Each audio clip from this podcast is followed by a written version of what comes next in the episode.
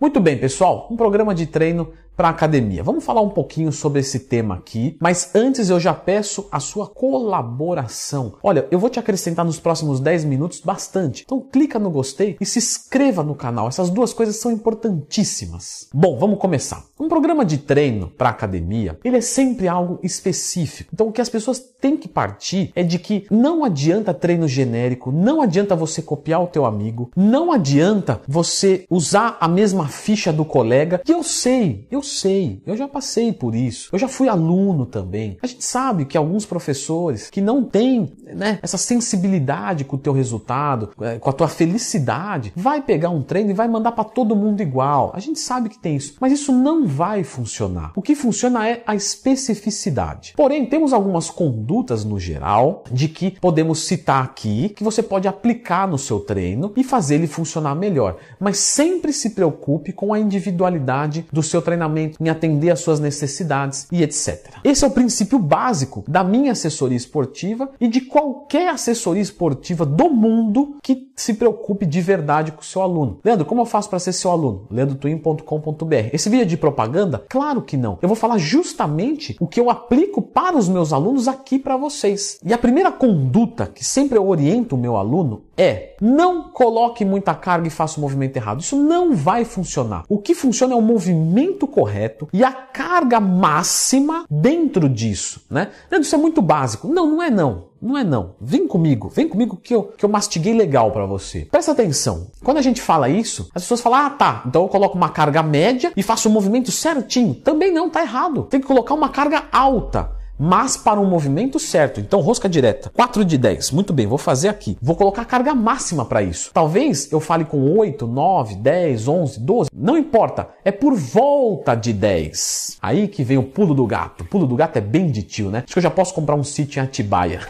já, já virei um tio. Que, que coisa horrível, viu? Então, quando eu passo para um aluno meu 4 de 10, eu quero que ele faça 4 de mais ou menos 10, mas até a falha. Então, se sair 8, 9, não tem problema. E se sair 7, 6, 5, abaixa a carga. E se sair 13, 14, 15, aumenta a carga. Beleza, Leandrão, agora eu tô treinando pesadão, show de bola, é, e eu quero ganhar massa e vou ficar longe da esteira. Não quero nem ver essa porcaria na minha frente, não é? Meu amigo, vou te dizer o seguinte, já fiz vídeo sobre isso aqui no canal. Aeróbico é anabólico. Aeróbico para quem quer ganhar peso é fenomenal, porque melhora a sensibilidade à insulina, gera adaptações crônicas funcionais, como melhora de VO2 máximo, melhora de condicionamento cardiorrespiratório e pode te ajudar no agachamento, por exemplo. Então, aeróbico é fantástico. Inclusive, vou deixar aqui uma, uma dica para vocês. Quando vocês tiverem dúvida de qualquer coisa, eu, já te, eu tenho mais de 500 vídeos upados aqui no, face, no, no YouTube. Então, procura assim, ó, tipo, aeróbico Leandro Twin. Você vai encontrar um vídeo meu que vai explicar se é bom ou não para ganho de peso. E aí você vai entender o porquê é bom, de como ele influencia na sensibilidade à insulina, beleza? Mas aeróbico para ganho de peso é bem-vindo. Eu não posso jogar bola, fazer arte marcial, não sei o que. Pode, não tem problema. Os alunos vêm e perguntam para mim: eu devo parar tal atividade física? Não, vamos manter, mas vamos repor a caloria gasta, com certeza. E qual que é o melhor aeróbico? Não, não. Para nossa modalidade específica, que é só morfológica, qualquer tipo de aeróbico é bem-vindo. Então, Leandro, posso variar também? Faço 10 na esteira, 10 na bicicleta, 10 no elíptico, 10 correndo atrás do cachorro? Pode, não tem problema. Leandro, e o mesmo com outros exercícios? Por exemplo, ah, eu não gosto, sei lá, eu não gosto assim, vai, de supino reto com barra. Tranquilo. Não, não vai crescer se não tiver. Não. Quem fala isso aí não tem conhecimento. Você consegue trabalhar biomecanicamente, estrategicamente, aquele músculo específico com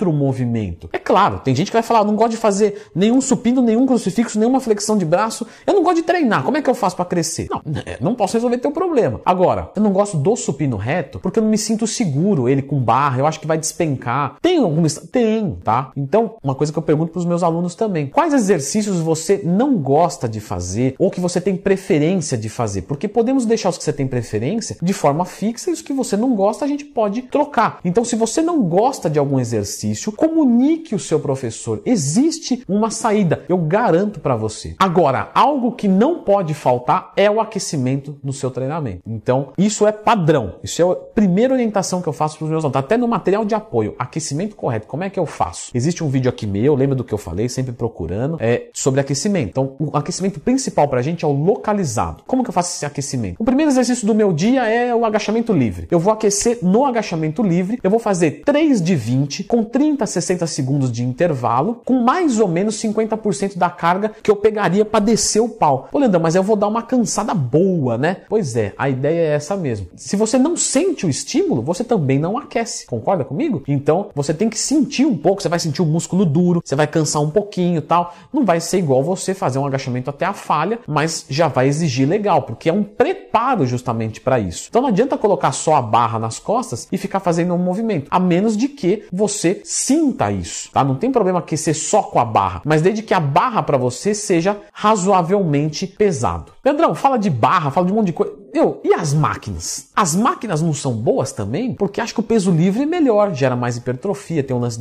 do, do equilíbrio, de romper mais fibras. Pessoal, vamos caprichar na hora de estudar e na hora de passar informação. A barra, peso livre, todos eles têm a sua importância. Então o cabo, a barra guiada, a barra livre, a máquina, todos eles têm a sua importância. Não importa. Então a estruturação de um treino, ela é muito importante. E se você não gosta de algum ou não tem algum na sua academia, lembra que eu falei? Você pode trocar. Mas as máquinas, a, as barras guiadas, cada uma tem a sua especificidade. Por exemplo, um supino com barra livre, eu consigo recrutar algumas fibras a mais por conta do equilíbrio. Verdade, beleza. No supino, por exemplo, com máquina, eu consigo forçar muito mais pela segurança que a máquina me promove. Eu sei que eu não vou me acidentar, nem nada do tipo. Eu consigo guiar o movimento completo e de repente alguma dor articular que eu venha a ter, aqui vai passar batido, não vai ter surpresa. Então, lesionado é muito melhor treinar com máquina do que com peso livre. E assim sucessivamente. Então, não discrimine as máquinas, tá? 3 de 8 para crescer, 4 de 15 para definir. Não é por aí, Leandrão? Não, não é. Quando a gente fala de treino de definição, é ter o que mostrar e não ter nada para esconder. Eu vou repetir. Definição é ter o que mostrar, é ter um músculo e não ter a gordura, não ter nada para esconder ele. Como que eu vou conseguir isso? Eu vou conseguir treinando para a hipertrofia. Então, como nós queremos definição, aumento de volume muscular o ano inteiro, a gente treina o ano inteiro para hipertrofia, mesmo numa dieta de perda de peso. Os alunos sempre perguntam para mim, Leandro, eu falei que meu objetivo era emagrecimento. Tá certinho mesmo o treinamento? Só para confirmar, tá certinho. A gente vai treinar para hipertrofia. Um obeso começa na hipertrofia porque as articulações dele são fracas, os músculos são fracos, o peso dele é alto e uma atividade com muito impacto, como um aeróbico, é, numa corrida, por exemplo, na rua, vai gerar problema, vai dar novidade. Não é legal. Então agora, se ele faz a musculação, ele gastou caloria, ele aumentou massa muscular que ajuda o metabolismo dele funcionar funcionar de uma forma mais eficiente o dia inteiro e não é, colocou em risco as suas articulações. Pelo contrário, fortaleceu o músculo que diminui o estresse. Então, não treine com altas repetições se você visa definição muscular. Não é o caminho. Altas repetições é RML, resistência muscular localizada, o que é bom para um atleta de uma modalidade específica. Leandrão, posso copiar alguma coisa daquele cara gigante? Não, não, não, não pode copiar nada. Nada, zero, zero, zero, zero, zero, zero.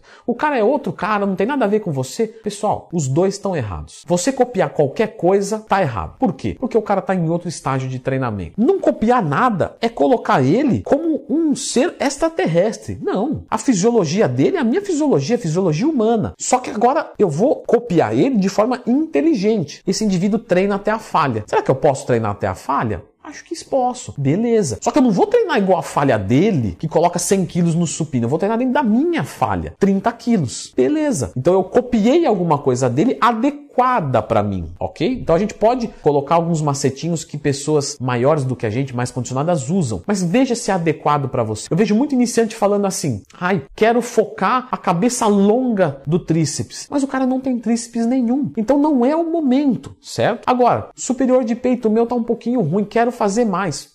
Aí sim, beleza. Tá faltando? Tá, beleza. E aproveitando que a gente tá falando de exercícios, nunca prenda a respiração, tá? Isso pode gerar dor de cabeça, vômitos, perda de rendimento. Então sempre respire. Uma coisa é você prender a respiração, faltando uma ou duas repetições ali para acabar, é uma situação que se você vai até a falha, até aceitável. Porém, se você prende a respiração desde a primeira, saiba de que seu treino vai ser fadado à falta de sucesso. E já que estamos falando de performance, gostaria de falar uma última coisa, que é sobre o pré-treino. Pessoal, pré-treino é muito pessoal, mas é muito pessoal. Então tem gente que se dá bem com sólido, outro com líquido, outro em jejum. Um é meia hora antes tem que comer, beber, outro é uma hora antes, outro é duas horas antes, o outro é três horas antes. Enfim, faça testes. Veja o que é bom para você nessas circunstâncias que eu acabei de te falar. Quando você descobrir o que você rende mais, você mantém. Beleza. Mesmo que seja treinamento em jejum, Leandro? Sim, indivíduos treinados podem fazer treinamento em jejum sem problema, se você se sente disposto. Eu mesmo sou um cara que só treino em jejum pleno. Eu rendo mais dessa maneira, casei com isso há anos já. Beleza, pessoal? Então, reforço aqui, clica no gostei, se inscreve no canal e eu vou deixar uma sugestão para você. Leandro, quero aprender legal. Quero investir tempo, mas para ter retorno. Vou te deixar com o vídeo Como deixar de ser falso magro para sempre. É uma palestra minha que eu subi no YouTube e tá de graça para vocês. 50 minutos de conteúdo puro para sair dali sabendo montar treino, dieta, estruturar alguma coisa, beleza? Fica com esse vídeo aí e um abraço. Para trazer um pouquinho desse conteúdo para vocês, trazer um pouquinho do que eu sei, do que foi a minha história com o processo de emagrecimento saudável, a qual eu deixei de ser obeso, eu perdi aí 36 quilos quando eu era mais novo, né? E eu os mantive